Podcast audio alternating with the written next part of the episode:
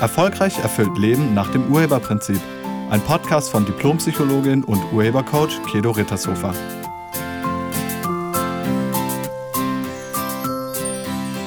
Hallo, herzlich willkommen und schön, dass du da bist. In der heutigen Podcast-Folge ist die Frage, ob du alles haben darfst.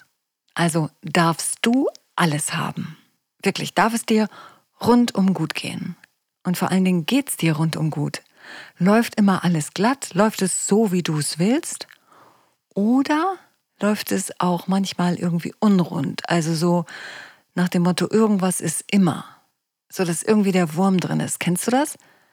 Es läuft nicht ganz so, wie es sein sollte. Vielleicht im Beruf irgendwas. Du hast eigentlich einen total tollen Job, aber Stress ist extrem. Oder privat, ähm, ihr seid total glücklich, aber die Nachbarn nerven oder ähm, ihr seid im Urlaub, ihr hattet einen richtig tollen und sogar teuren Urlaub, aber auf dem Rückflug ist irgendwas mit dem Flieger, sodass ihr statt Rückflugzeit fünf Stunden glatte 18 Stunden unterwegs seid.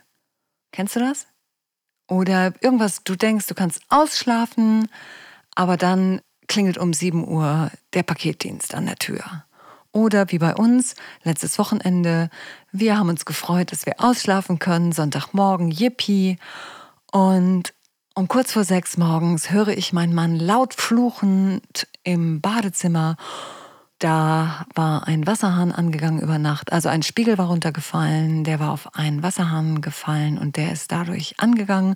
Und so ist das Wasser die ganze Nacht gelaufen. Wir wissen nicht ab wann. Ähm, sehr wahrscheinlich so fünf Stunden oder so. Also auf jeden Fall hat es dann das Waschbecken überflutet. Äh, das hat nämlich keinen Ablauf. Und ähm, ja. Und die Wassermassen sind so auf den Boden und durch das ganze Badezimmer. Und wir beide haben dann morgens um sechs das Badezimmer am Sonntag trockengelegt, obwohl wir in Anführungsstrichen eigentlich ausschlafen wollten. Und das ist irgendwie nach dem Motto, irgendwas ist immer. Vielleicht kennst du das. Das ist übrigens auch eine Überzeugung, die man haben kann. Mein Mann und ich, wir haben uns dann überlegt, wieso hatten wir das denn? Also wieso, wieso ist das so? Wieso darf es nicht super gut sein? Und genau das möchte ich dich jetzt fragen, weil du hast ja etwas mit deinen Ergebnissen zu tun. Ist ja kein S, das passiert, auch wenn man das immer gerne da drauf schiebt, weil dann steht man selber als der Gute da. Nur bei, bei ähm, du hast damit was zu tun, bitte ich dich, das nicht als Schuld zu hören. Es geht überhaupt nicht um Schuld.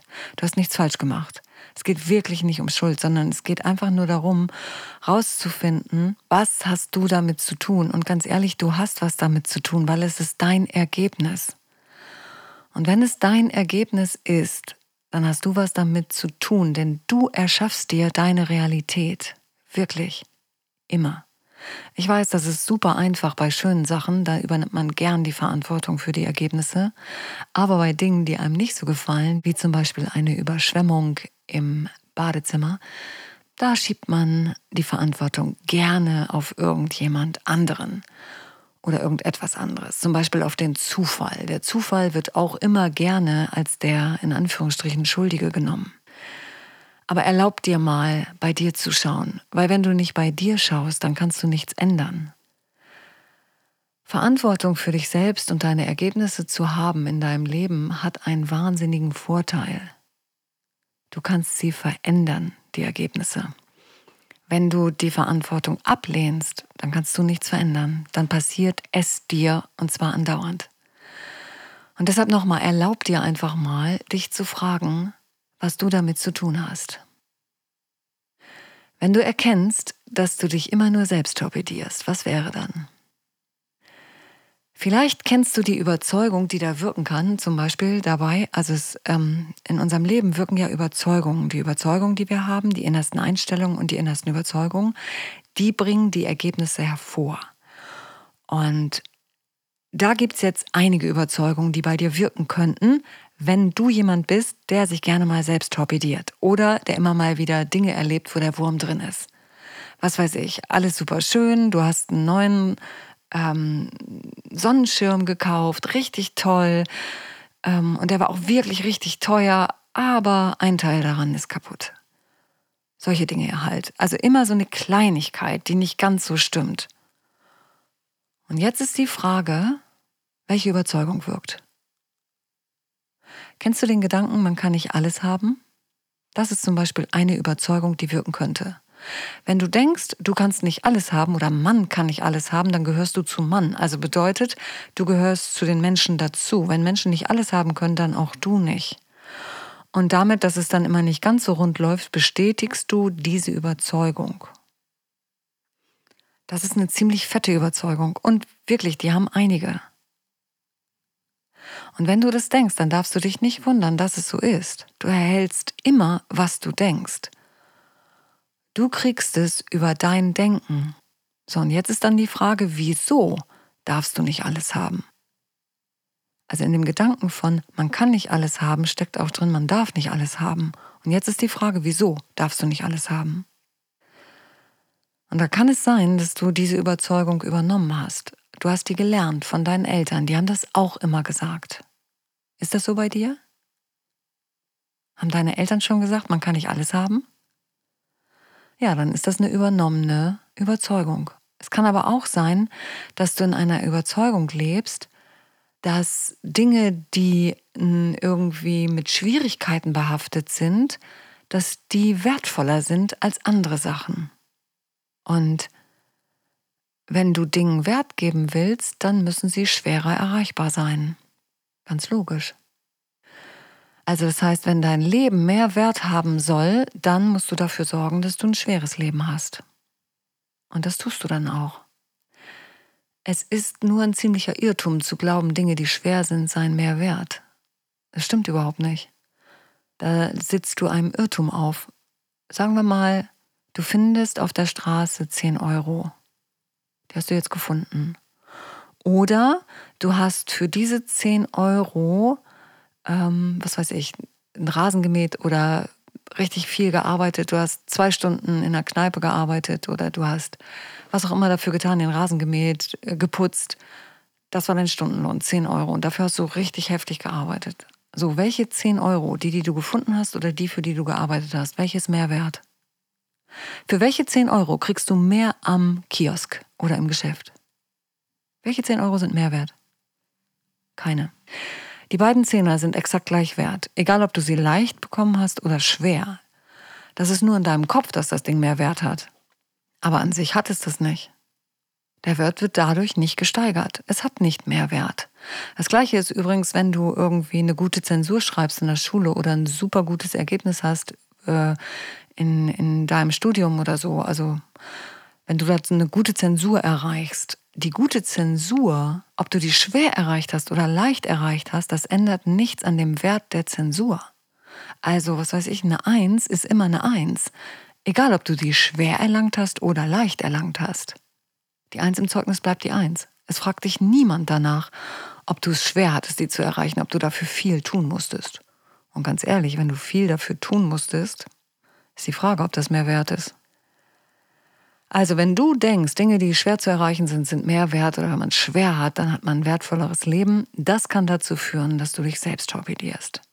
Eine weitere Möglichkeit ist, dass du einfach dazugehören willst.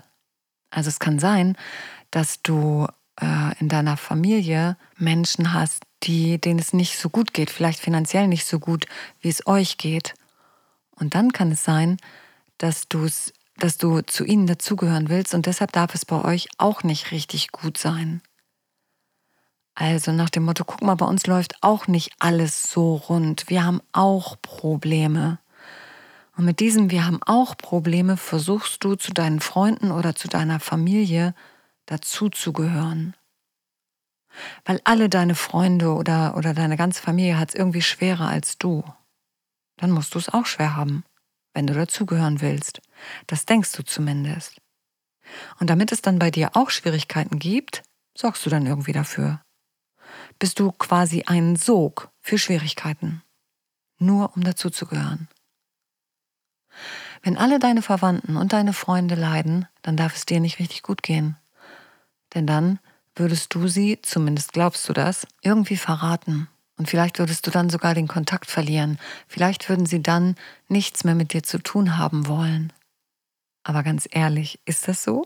Ich meine, würden deine Freunde sich von dir lossagen, wenn es dir super gut geht und du wirklich erfolgreich bist? Ich meine, was sind denn das für Freunde? Wenn die sich von dir trennen würden, weil es dir gut geht, das ist ungünstig. Also solche Freunde brauchst du nicht. Und deine Eltern oder deine Geschwister, wenn, wenn die dich verstoßen, in Anführungsstrichen, beziehungsweise ausstoßen, weil du glücklich bist und erfolgreich bist, hm, da stimmt dann auch was nicht.